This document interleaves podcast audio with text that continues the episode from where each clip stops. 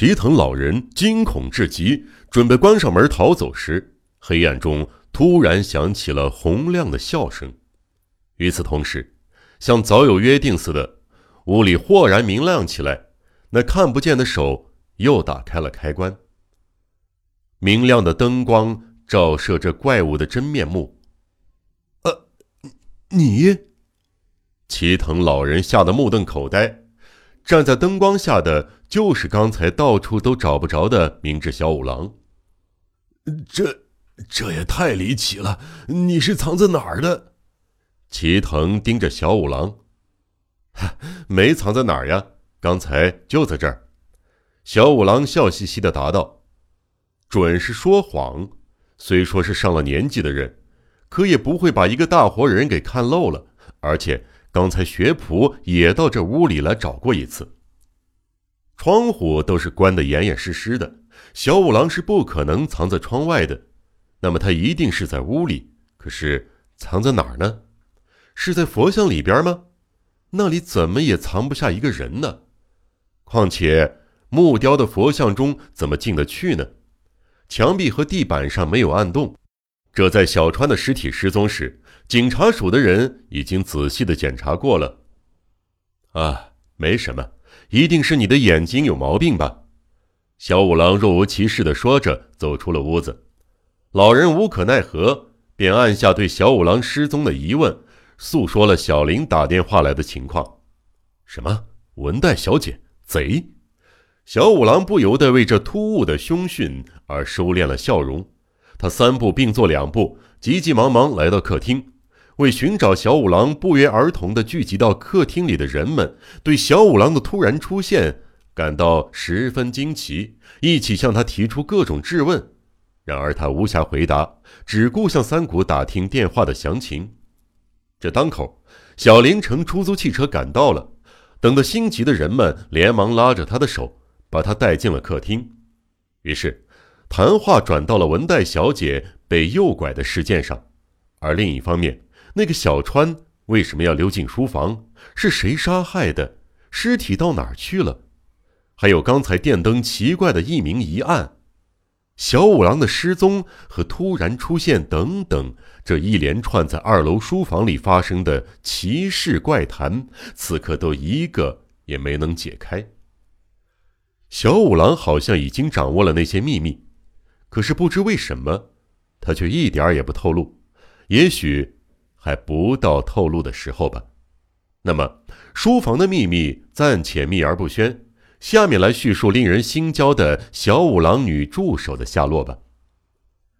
刚进客厅的小林，那苹果似的脸蛋儿格外红润。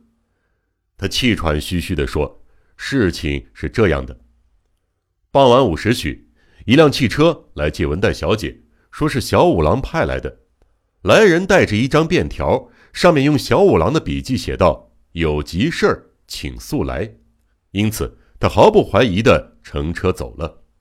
然而，小林也许是有预感吧，对白天的贼的恐吓信和小五郎出门时交代的事儿总是很担心。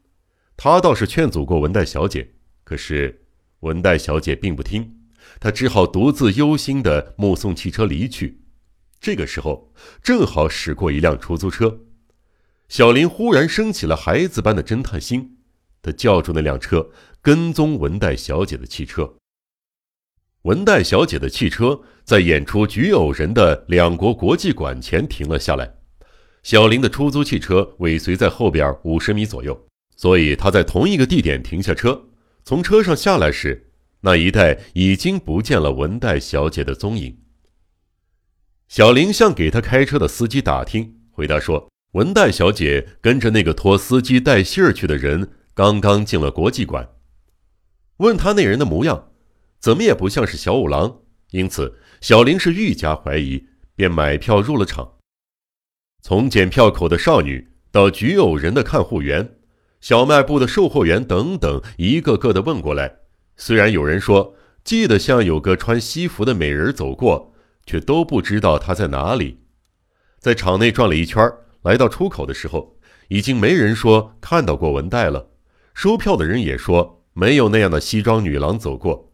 这就是说，文代小姐肯定还在场内的什么地方。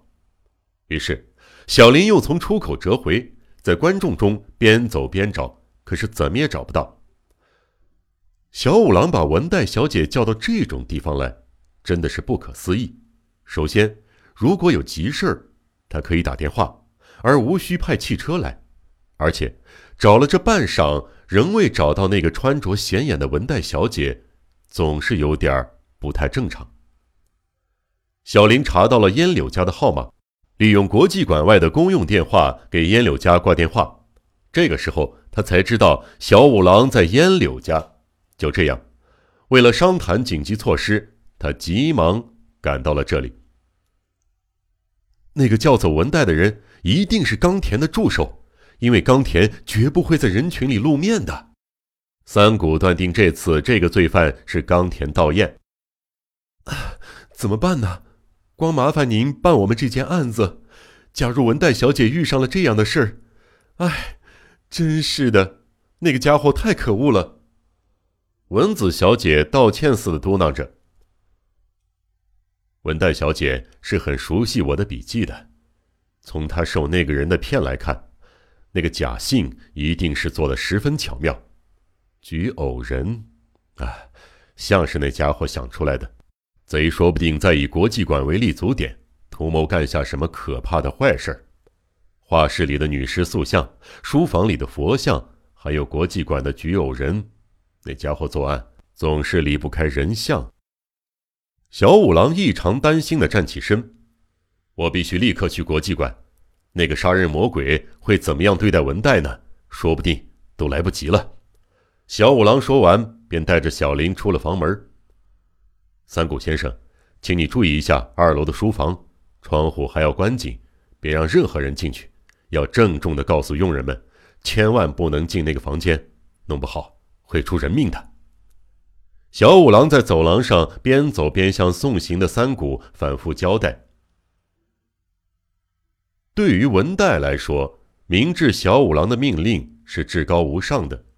什么原因，什么目的，他无需多问。只要是小五郎一声令下，就算是火海，他也会跳进去。小林当然是劝不住他的，他毫不迟疑地乘上了来接他的汽车。甚至在知道目的地是出乎意料的两国国际馆时，也没有犯疑。他是一位平生就对离奇事件习以为常的侦探助手。在国际馆前一下车，有个素不相识的男人在等他。他早已准备好两张票，走进了检票口。那个人头戴黑色呢帽，一身黑色素装打扮，外套的领子竖翻着，帽檐低的遮住了脸。还戴着一副大墨镜，口罩把鼻子都盖住了，容貌全然看不清。从他走路东倒西歪的样子来看，好像是个上了年纪的人，而在举止上，总好像有一些欲掩饰又掩饰不住的惊骇之处，真是个怪人。是小五郎先生的助手文代小姐吧？我和小五郎一起受理这件案子。这会儿，小五郎先生在里边监视着一个人，暂时抽不开身，所以我来接你。呃，这是一次不寻常的搜捕啊！他隔着口罩，操着极不清楚的声音自我介绍。文代彬彬有礼的致谢后问道：“还是烟柳家的案子？”“哎，是的，不过还没通知警察署，对这里的人。”也得保密呀！那么多的观众，呃，一乱起来会让鸟儿逃脱的。